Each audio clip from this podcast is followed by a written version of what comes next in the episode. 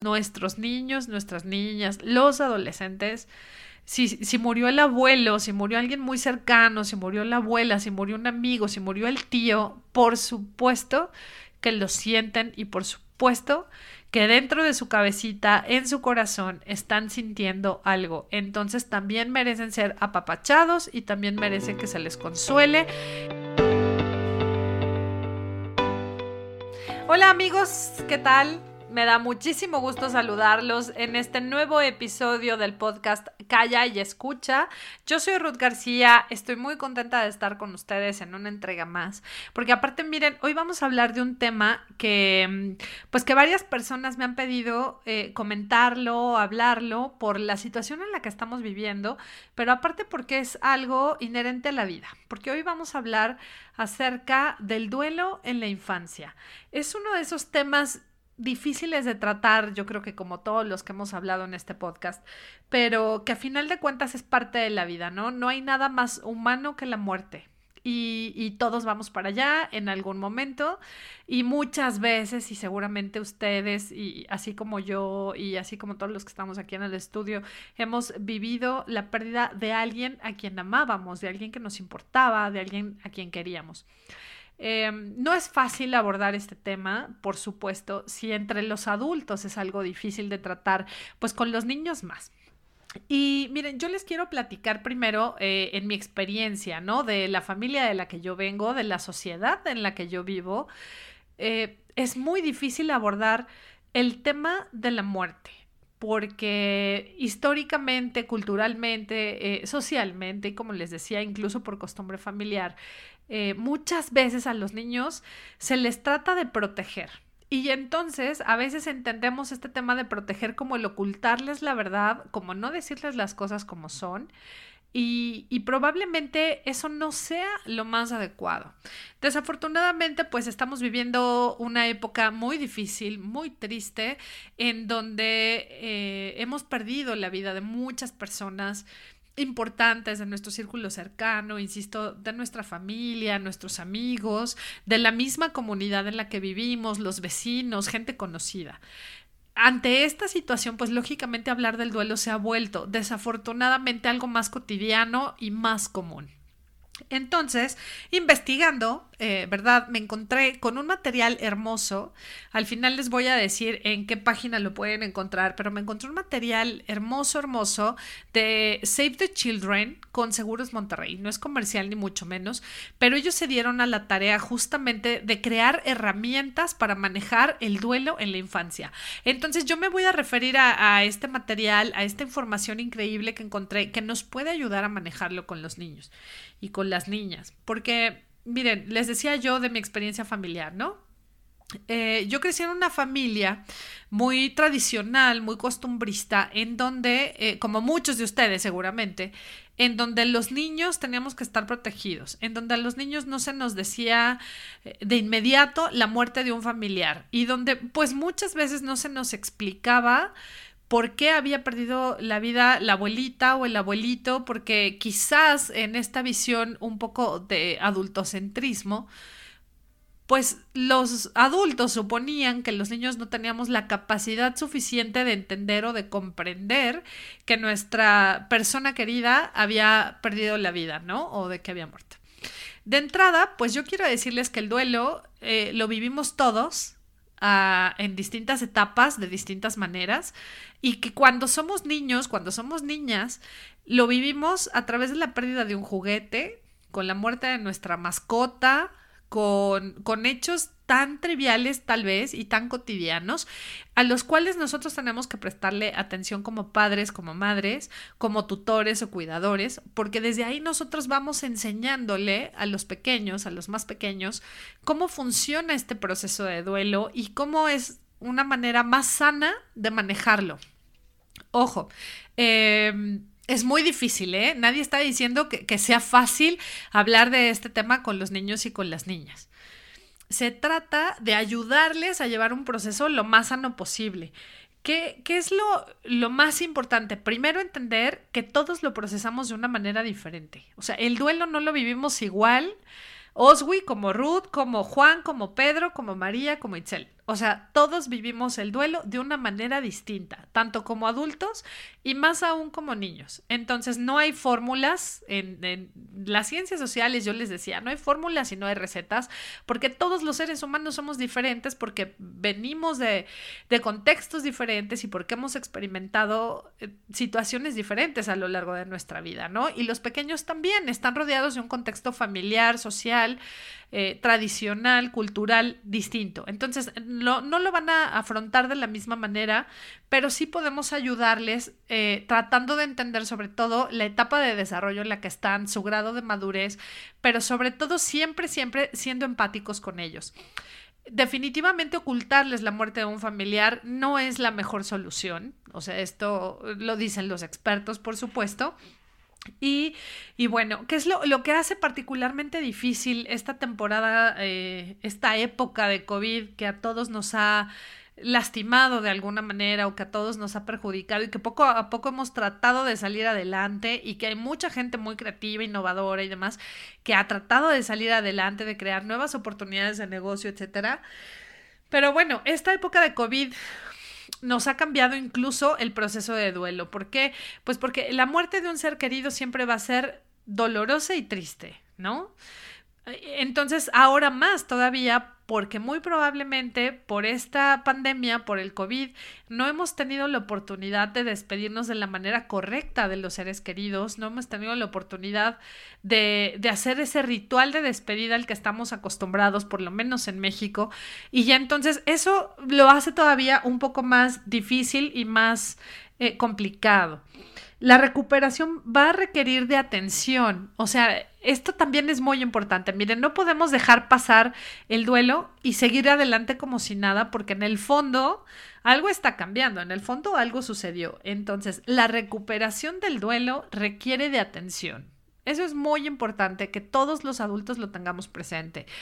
Eh, si un niño, niña, un adolescente ha perdido un ser querido, no demos por sentado que solo se van a recuperar tenemos que atenderlos y debemos estar al pendiente de ciertas señales de alerta también que vienen explicadas en este material. Pero bueno, ¿qué tenemos que hacer o qué tenemos que entender? Eh, necesitamos invertir tiempo en la recuperación emocional y apoyarnos de ciertas herramientas, de personas, de actividades para sanar las heridas. Necesitamos estar al pendiente de nuestros niños, niñas, adolescentes, para que ellos puedan sanar poco a poco esta pérdida. ¿Cómo entienden la muerte las niñas, los niños y los adolescentes? Miren, de los 0 a los 2 años, los niños no son tan conscientes cuando muere un ser querido. Lo que perciben y les afecta en gran medida es cuando cambian sus rutinas de sueño, cuando cambian sus rutinas de alimentación, cuando su cuidador primario cambia constantemente. Y esto es muy normal. Cuando nosotros perdemos en casa o, perdemos a alguien muy cercano a quien queríamos, lógicamente se alteran ciertos patrones que los menores de, los niños menores de dos años pueden percibir. Ellos no comprenden la muerte como tal, pero sí se dan cuenta de que hay un cambio. ¿Por qué? Porque el cuidador primario cambia. Porque está triste, porque está distraído, porque de repente deja de, de, darle el baño a la hora que comúnmente se lo daba, porque de repente los horarios de alimentación o los horarios de sueño cambian. Entonces ahí es en donde ellos la perciben. No la comprenden, pero la perciben. De los 3 a los 5 años, ven la muerte como algo temporal y algo reversible. Es decir, ellos creen que su ser querido puede volver, que puede regresar o que en algún momento lo van a volver a ver. Em, es decir, ellos creen que hoy se mueren, pero mañana no. Entonces, es explicarles que la muerte de un ser querido significa que ya no lo verán más. Su duelo lo van a manifestar eh, con miedo a separarse de los adultos o con miedo a separarse de los cuidadores primarios, no van a querer estar solos o por otro lado, también pueden estar bastante irritables. Pueden ser desobedientes, pueden tener regresiones como chuparse el dedo, eh, como volver a hacerse pipí en la cama, van a desear dormir con sus padres, esto es algo muy normal y pueden tener ciertos berrinches con intolerancia eh, ante que uno no los deje desahogar el llanto. Entonces es muy importante que los dejemos desahogarse. Yo les decía, la empatía siempre va a ser fundamental. Debemos entender que los niños en este periodo de edad de 3 a 5 años están actuando de esa manera porque son seres humanos y porque aunque nosotros creamos que los niños se adaptan a todo, también perciben la pérdida y también les duele la pérdida, solo que lo van a manifestar de una manera diferente. Ahora, de los 6 a los 12 años entienden el concepto de la muerte, pero quizás no son capaces de aceptar que es algo que le está sucediendo a su propia familia o a su círculo cercano. Su duelo lo van a manifestar como con enojos, con berrinches sin sentido, dejando de comer o comiendo demasiado, con llanto, desánimo por jugar con sus pares y o durmiendo demasiado. Esta es la manera en la que ellos manifiestan eh, el duelo. Después en la adolescencia, que de por sí es una etapa muy, muy complicada, eh, ellos comprenden perfectamente bien que la muerte es inevitable. Es decir, ellos ya pueden tener esta sensación, esta percepción de que la muerte es algo que nos va a ocurrir a todos. Eh, pueden sentirse responsables sobre la muerte de un familiar. Porque aparte, por algún motivo que desconozco, algunas personas tienen activado el chip del yo tuve la culpa. Es que yo no hice nada, es que yo debía estar pendiente, es que yo no me di cuenta, es que yo no le dije que lo quería, es que yo no le dije que lo perdonaba, es que yo. Entonces la culpa se manifiesta muchísimo en los adolescentes. Por esto esta es una etapa en donde debemos estar muy pendientes de, eh, de qué es lo que están haciendo y cómo lo están viviendo y cómo lo están desarrollando. En ocasiones realizan intentos por proteger o ayudar a sus cuidadores primarios o a otros miembros de la familia. ¿Por qué? Porque también tienen este miedo de que algo le pase a sus demás familiares o a su círculo cercano. Entonces, de alguna manera, algunos adolescentes tienden a sentirse sobreprotectores.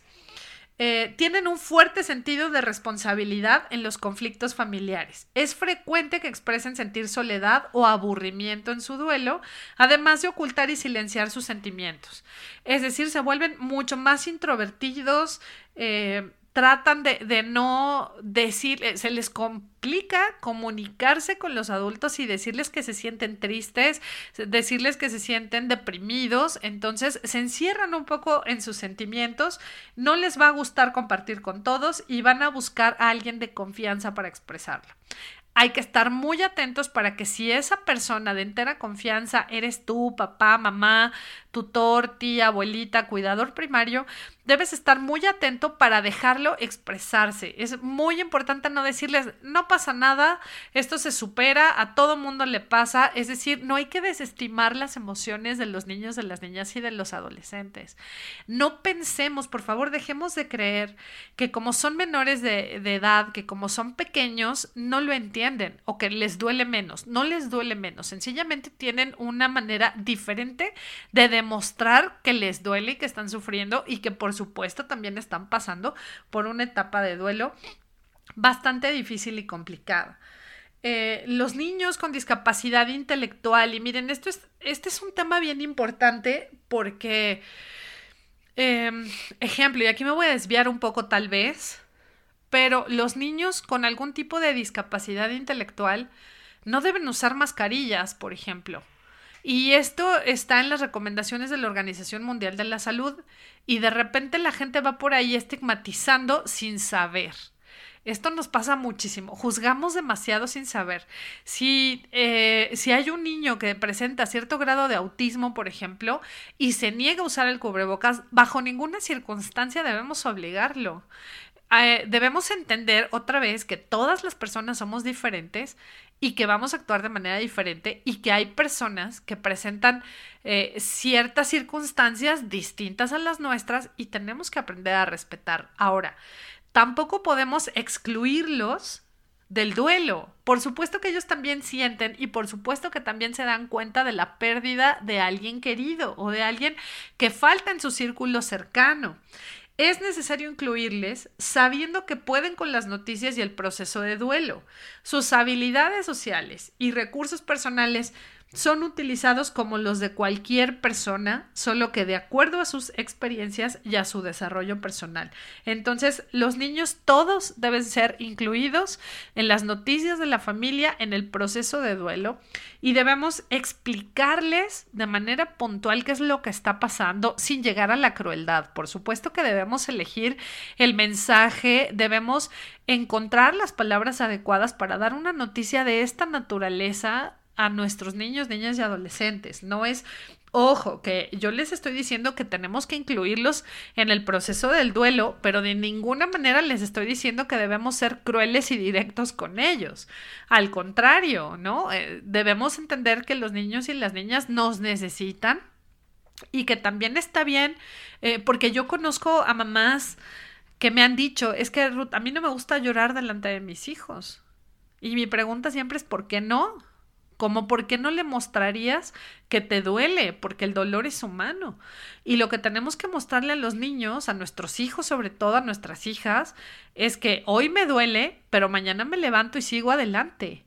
Y entonces ellos pueden entender que está bien llorar y que llorar a veces es necesario y que, que, cuando estoy llorando necesito un abrazo, que cuando estoy triste necesito que me apapachen, cuando estoy triste necesito una palabra de aliento, porque el día de mañana estaremos enfrentándonos a adultos que puedan ser empáticos, que puedan entender que el llanto es algo normal, que cuando pierdes a un ser querido, llorar está bien, que liberas el alma, que te quitas un peso de encima y que también va a pasar, que ninguna emoción o sentimiento es definitivo, sino que estos sentimientos también van a pasar, que hoy mamá está muy triste, pero mañana mamá va a estar bien, ¿no? Y si no mañana, eventualmente mamá va, va a estar bien, eventualmente papá va a estar bien. Entonces, ningún sentimiento, ninguna emoción es definitiva.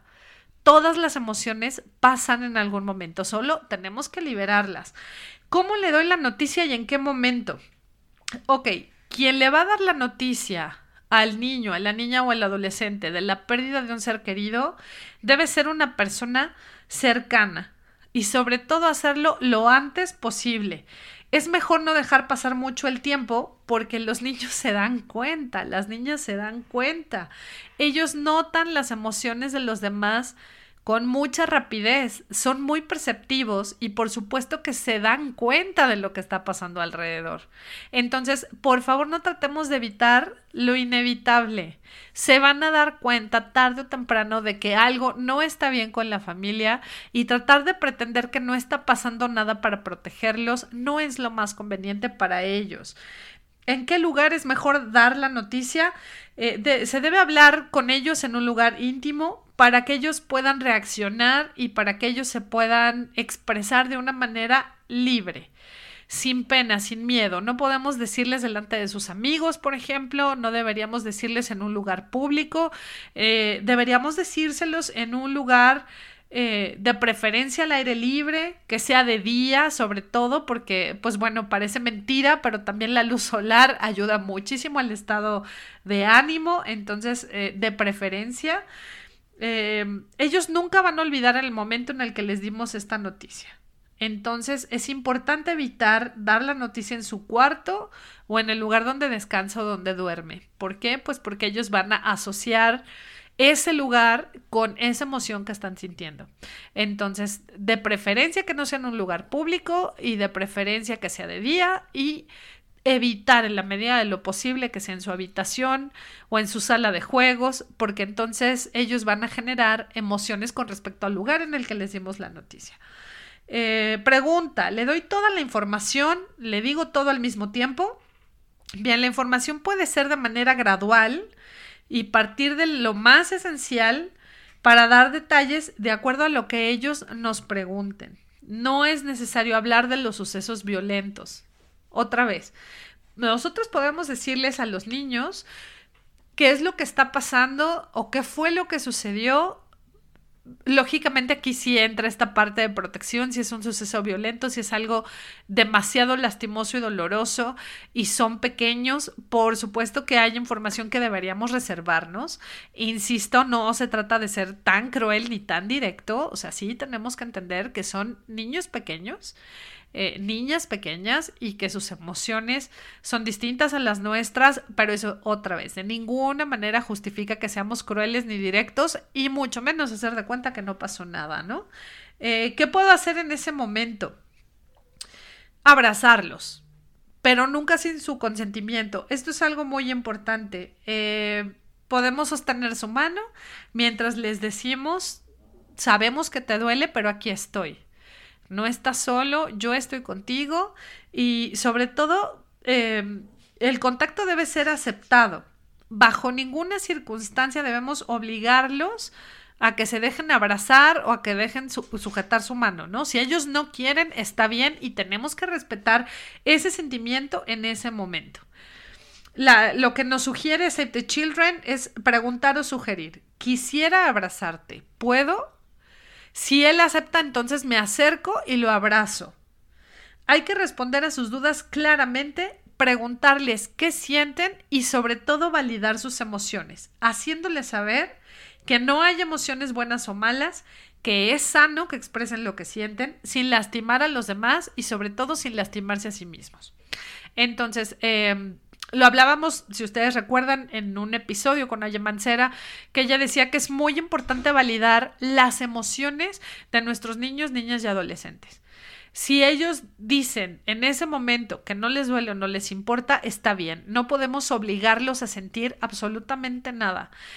Otra vez, recordemos siempre que ellos van a responder de una manera diferente al duelo, a la pérdida, muy probablemente les va a costar digerir la noticia y no van a saber de primer momento qué hacer, si tienen que llorar, si tienen que... No, no lo pueden saber. Y sobre todo cuando es la primera vez tal vez que pierden a alguien, ¿no? Eh, por eso yo les decía, o sea, a veces nosotros tenemos que enseñar a los niños, niñas y adolescentes a manejar el duelo en las cosas más simples. Cuando nuestro hijo, nuestra hija pierden su juguete favorito, no es correr a la tienda y reemplazarlo, porque entonces les estamos enseñando que esa emoción se reemplaza por otra. Si mi hijo pierde el, el muñeco favorito, y yo se lo reemplazo de inmediato con otro, entonces no le estoy enseñando a tener emociones sanas él tiene que aceptar ese proceso, entender que se perdió y manejar sus emociones, hasta con un juguete. Cuando se muere su primera mascota, cuando se muere su perrito, cuando se muere su gatito porque se enfermó, también es dejarlos vivir ese sentimiento, o sea, lo tienen que vivir y tienen que sentir eh, que este dolor también es parte de la vida y que tarde o temprano ese pequeño dolor que están sintiendo se va.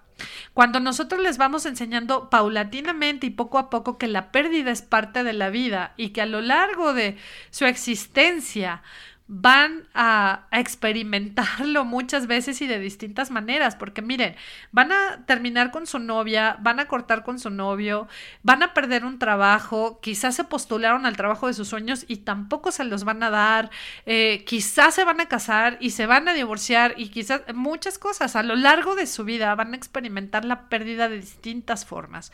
Y la niñez es la etapa ideal para que nosotros podamos aprender a manejar las emociones, para que podamos aprender a ser resilientes y trabajar un poco en, el desapego y en entender, es válido que en este momento estés enojado, es válido que en este momento estés triste, pero no vamos a estar siempre enojados y no vamos a estar siempre tristes. Sobre todo, no hay emociones buenas y malas.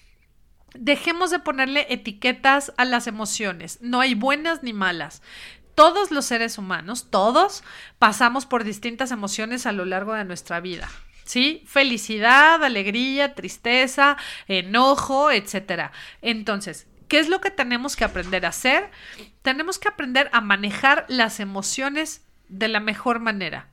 Y, sí, por supuesto que se predica con el ejemplo. Entonces también nosotros como adultos debemos trabajar en este punto para que también nosotros adultos sepamos manejar nuestras emociones y que los niños y las niñas puedan aprender de nosotros y de nuestras emociones. Eh, yo por eso les decía, ¿no? no tiene absolutamente nada de malo que tu hijo te vea llorar. No tiene nada de malo que tu hijo te vea enojado, siempre y cuando no, no haya violencia de por medio ojo, porque recuerden que en este podcast, Calla y Escucha, somos enemigos de la violencia contra los niños, niños y adolescentes primordialmente, aunque en realidad sí somos enemigos de la violencia en todas sus manifestaciones y formas, ¿no? Pero bueno. Entonces, sí es muy importante que nosotros podamos eh, comprender y entender que eh, lo van a vivir de una manera diferente, que todos somos distintos y que también nosotros como adultos tenemos definitivamente muchísimo, pero muchísimo que aprender eh, para manejar nuestras emociones y que por ende podamos enseñarle a los niños, a las niñas y a los adolescentes. Entonces, por favor, no les oculten nada. Y como ya lo saben, pues los derechos de la infancia para nosotros son también muy importantes. Entonces, derechos de niñas, niños y adolescentes en duelo. Número uno, eh, los niños tienen derecho a tener información verdadera y explicaciones sobre la enfermedad y muerte de sus seres queridos. Tienen derecho a saber. Número dos, tienen derecho a tener atención por parte de personas adultas que les sepan consolar y cuidar. Hay que consolarlos, hay que cuidarlos y hay que apapacharlos. Nuestros niños, nuestras niñas, los adolescentes si, si murió el abuelo, si murió alguien muy cercano, si murió la abuela, si murió un amigo, si murió el tío, por supuesto que lo sienten y por supuesto que dentro de su cabecita, en su corazón, están sintiendo algo. Entonces también merecen ser apapachados y también merecen que se les consuele. Y eh, ya lo vimos, los berrinches son normales si acaban de perder a un familiar, un ser querido. Los berrinches sin razón aparente son una manifestación del duelo que están pasando, del duelo que están atravesando. Y entonces lo que debemos hacer es ser pacientes otra vez, erradicar la violencia en cualquiera de sus formas, eh, evitar decirles palabras como de, no sé qué te pasa, te estás volviendo loco, o, se pone a llorar de la nada y, y de repente hacer o invalidar su emoción. ¿De acuerdo? Entonces vamos a tratar de evitarlo. Nuestros niños, niñas y adolescentes tienen derecho a ser consolados y a ser cuidados por nosotros los adultos que somos sus tutores o padres o madres, tías, tíos, etc. Tres, tienen derecho a tener sus propias emociones y sentimientos sobre la muerte sin ser juzgados no juzguemos su emoción. De ninguna manera voltemos a ver al niño y le digamos, parece que no te importa que se murió el abuelo. Parece que no te importa que, que se murió mi hermano. O sea, no. Por supuesto que ellos tienen derecho a sus emociones sin ser juzgados. Y el hecho de que parezca que no les importe no quiere decir que necesariamente sea así. Los seres humanos a veces utilizamos recursos y mecanismos de protección y entonces prefiero ser indiferente para que no me duela y entonces mejor me enojo para que no me duela. Pero eso no quiere decir que no esté doliendo y que no estemos experimentando algo triste y doloroso. Número cuatro tienen derecho a hablar de su duelo cuando quieran y con quien quieran. Quizás no voy a ser yo su mamá a quien van a ir porque quizás ellos creen que si me dicen que están sufriendo yo voy a sufrir más. Pero quizás pueden hablar con su tío favorito, con la tía, con la abuelita, quizás pueden hablar con su mejor amiga o su mejor amigo, con su novio si son adolescentes. Tienen derecho a hablarlo, porque esa es la otra parte. Eh, fíjense, no sé, vivimos en una sociedad a veces tan costumbrista que le decimos al niño o a la niña, es que no hables de esto con nadie, es de la familia y se acabó. Y no queremos que los niños hablen de la muerte de un ser querido con nadie más como si fuera un secreto o como si fuera algo malo. Y con el COVID pasó muchísimo. Hemos caído en una estigmatización de, la gente que se entera que alguien falleció por COVID y de repente de discriminarlos, de verlos mal, es que no se cuidó, es que no hizo, es que tal. Y de repente le tenemos tanto miedo al qué dirá la gente que dejamos de decir lo que pensamos. Y no nada más nos conformamos con eso, sino que aparte le prohibimos a nuestros niños, niñas y adolescentes que hablen de eso como si fuera algo malo. Claro que no. Niños, niñas y adolescentes tienen derecho a hablar de su duelo cuando quieran y con quien quieran. Quien no tendría que estigmatizar absolutamente a nadie por la muerte de un familiar bajo cualquier circunstancia son los demás. ¿sí? Es la gente la que está mal, es la sociedad la que está mal, si está estigmatizando a un niño, a una niña, a un adolescente o a una familia entera por haber tenido COVID o por haber perdido a alguien por COVID, porque esta pandemia nos alcanza a todos absolutamente a todos. Entonces, nadie tiene derecho a juzgarnos ni estigmatizarnos y los niños y las niñas y los adolescentes muchísimo menos. Entonces, tratemos de respetarlos y de hacerles ver que no tienen nada de malo hablar de su duelo. No es un secreto, el duelo no tendría que ser un secreto, tendría que ser algo que se hable y mientras más se hable es mejor porque hablarlo libera y libera las emociones que hay gente morbosa, que hay gente que quiere saber detalles que no le corresponden, etcétera, muy probablemente, pero entonces sépanlo, el problema no es de sus hijos ni de sus hijas, el problema es de esa gente. ¿De acuerdo? Entonces hay que respetar este derecho de los niños y de las niñas. Tienen derecho a mostrar sus sentimientos a su manera y a validar y normalizar sus emociones. ¿De acuerdo? Les decía, los berrinches, hacerse pipí en la cama, eh, tener estos retrocesos, volver a chuparse el dedo, querer dormir con los padres, es algo normal. Entonces, dejemos que nuestros niños y nuestras niñas muestren sus sentimientos. Dejémoslos mostrar sus sentimientos y no invalidemos sus emociones. Eh, seis, deben contar con la ayuda de otras personas en su duelo, especialmente de quienes les cuidan. Padres, madres, tutores, la abuelita, el tío, eh, la maestra contratada, la niñera, quien sea. Ellos tienen derecho a contar con la ayuda de otras personas. Si es necesario un tanatólogo, si es necesario ayuda psicológica, pero tienen derecho a contar con esta ayuda dependiendo de la manera en la que ellos están manejando su duelo. Siete, tienen derecho a mantener contacto con sus amigos, a hablar y a compartir sus emociones. Este punto se, se, parece muchísimo al anterior que ya comentamos, pero ellos tienen derecho a mantener este contacto con la gente que ellos necesitan para salir adelante y superar su duelo. Punto número 8. Entender los motivos que han provocado la muerte de su ser querido. No les ocultemos la verdad si el familiar murió de COVID, si el familiar murió de cáncer, si el familiar murió en un accidente trágico, tienen derecho a saberlo. Insisto, de la manera adecuada, con las palabras correctas, con todo el amor, paciencia y tolerancia del mundo, pero tienen derecho a saber por qué.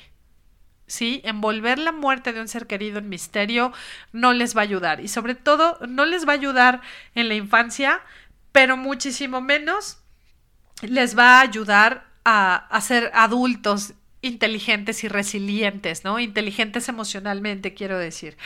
Eh, tienen derecho a hablar de sus recuerdos con la persona fallecida. Si ellos quieren hablar de, mamá, ¿te acuerdas cuando el abuelo me enseñó a jugar con el valero? Está bien, no les cortemos el hablar de la persona que se acaba de morir. La persona que se acaba de ir sigue presente en sus memorias, sigue presente en su corazón, en sus sentimientos, en sus emociones y tienen derecho a hablar de ellos. 10. Eh, tienen derecho a avanzar en su duelo hasta sentirse mejor. Esto es progresivo, es temporal, así debe ser un duelo sano, es temporal, esto va a pasar. ¿Sí? No va a permanecer, no va a ser para siempre y por supuesto depende de todos. El 11. Tiene derecho a perdonarse y a perdonar a quienes lo lastimaron. No les quitamos ese sentimiento de, de tanto de perdonarse a sí mismos porque les decía la culpa, yo no sé por qué la cultura mexicana está muy arraigada, cuando muere un ser querido, cuando muere un familiar, todo mundo alrededor se quiere echar la culpa de una o de otra manera, cuando en realidad no se trata de ti, cuando en realidad eh, pues la otra persona muchas veces fallece por ciertas circunstancias, condiciones, y, cada uno de ustedes tendrá sus creencias morales, eh, religiosas, etcétera.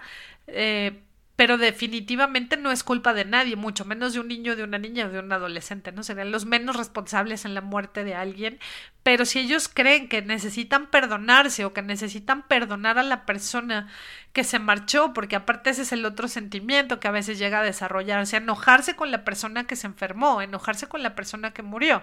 Entonces, si ellos necesitan este sentimiento de perdón, también debemos otorgárselos. Eh, 12. Necesitan ser consolados en su escuela. no es nada así como de que a la escuela vas a estudiar y se acabó. Si ustedes se dedican a la educación, si son maestros, maestras, directoras, pues también es muy importante que sepan que si los niños vuelven a clases, aunque no vuelvan a clases, si están en línea o no, los niños, si se ponen a llorar, si están tristes, merecen ser consolados. Otra vez, dejemos de estigmatizar a los niños y a las niñas que lloran delante de los demás. Es algo muy válido y pedir ayuda públicamente es de valientes, no al revés una persona que se atreve a pedir ayuda a su maestra, a su maestra, a sus compañeros de salón, a, quien sea, es valiente al decir no puedo con esto y necesito que alguien me ayude. Entonces, dejemos de invalidarlos, ¿de acuerdo? 13. Tiene derecho a seguir jugando, cantando, bailando y a divertirse a pesar de sus momentos de llanto y de tristeza. Nosotros los adultos hemos convertido el luto en silencio.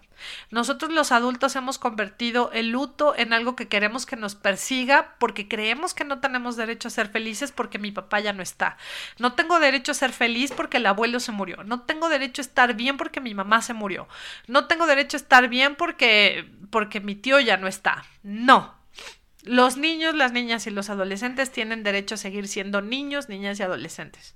Tienen derecho a reírse, tienen derecho a escuchar música, tienen derecho a llorar si les da la gana y tienen derecho a estar tristes si les da la gana, pero a pesar de su tristeza y a pesar del duelo que cada uno de nosotros esté viviendo, si ellos quieren salir a jugar al parque, dejémoslos salir a jugar al parque. Si ellos quieren eh, seguir entrenando fútbol, dejémoslos entrenar fútbol a pesar de su dolor y de su llanto, porque insisto, cada uno de nosotros lo vive de una manera diferente y es muy probable que estando con gente que los hace sentir bien y mejor, aprendan a manejar mejor sus emociones.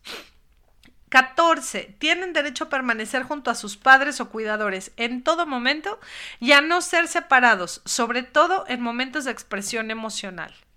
¿Sí? Eh, si un niño o una niña quiere que su mamá lo abrace porque se acaba de enterar que el abuelo o la abuela murió, tiene derecho a que su mamá lo abrace y estar con él, apapacharlo y cuidarlo.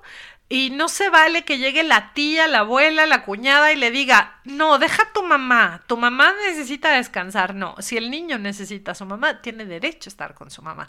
Si el niño pide estar con su papá, tiene derecho a estar con su papá. Estos son los derechos de la infancia en el duelo. Eh, insisto, yo les voy a dejar aquí el, link para que ustedes sepan qué es lo que podemos hacer y que vean, no, ay, Ruth que sabe, ¿no? no, no soy yo nada más, es que yo investigo para que ustedes tengan todo este material en sus manos, esperando que no lo tengan que necesitar pronto, aunque sabemos, como yo les decía al inicio de este podcast, que la muerte es lo más cercano a la vida, que es lo más inevitable, que es algo que todos vamos a experimentar en algún momento y que, insisto, vivimos duelos de distintas maneras, en distintas etapas de nuestra vida, perdiendo un juguete, cuando se muere la mascota, en un divorcio, etcétera, etcétera, etcétera. Entonces, el duelo es en muchas circunstancias, sin embargo, hoy más que nunca se ha convertido en un tema muy importante porque desafortunadamente esta pandemia nos ha hecho perder a mucha gente querida, mucha gente cercana y también porque desafortunadamente muchas veces los padres, madres, maestros, maestras, gente cercana a los niños, niñas y adolescentes no sabemos cómo manejar estas emociones y no sabemos cómo ayudarles. Así es que esto es muy importante. Y pues bueno, eh, si ustedes quieren tener más información acerca de cómo manejar el duelo en la infancia, yo los invito a que visiten esta página que es www.enduelo.org en donde ustedes van a encontrar infografías, guías, muchísima más información acerca de todo lo que debemos saber acerca del duelo, cómo manejarlo. Em, yo les he dicho siempre que ninguno, ningún niño viene con un manual, que no hay recetas secretas, que no hay una guía del padre perfecto, de la madre perfecta. Eso no existe pero que toda la información que hoy tenemos a nuestro alcance, con toda la información que hoy tenemos en nuestras manos, sí podemos hacer que nuestros niños, niñas y adolescentes tengan un mejor futuro, que podamos formar personas que podamos formar ciudadanos del futuro mucho más empáticos, resilientes, sanos emocionalmente, porque recuerden que todo lo que nosotros hacemos con ellos en la infancia repercute en su vida adulta. Este es el momento de cuidarlos, este es el momento de saber más, de aprender más, de escuchar más. Así es que bueno, pues llegamos hasta aquí. A mí me da muchísimo gusto haber podido compartir con ustedes esta información que es valiosísima en, tiempos de COVID y en la vida en general. Así es que espero que les sirva muchísimo. Ojalá no lo tengan que usar en muchísimo tiempo, pero sí, sí, pues que sepamos cómo abordar la situación por el bien de nuestra infancia. Muchísimas gracias a todos. Yo los espero en mi Twitter o en mi Instagram. Es la misma cuenta, arroba ruth-garcía- y nos escuchamos en el siguiente episodio. Hasta luego.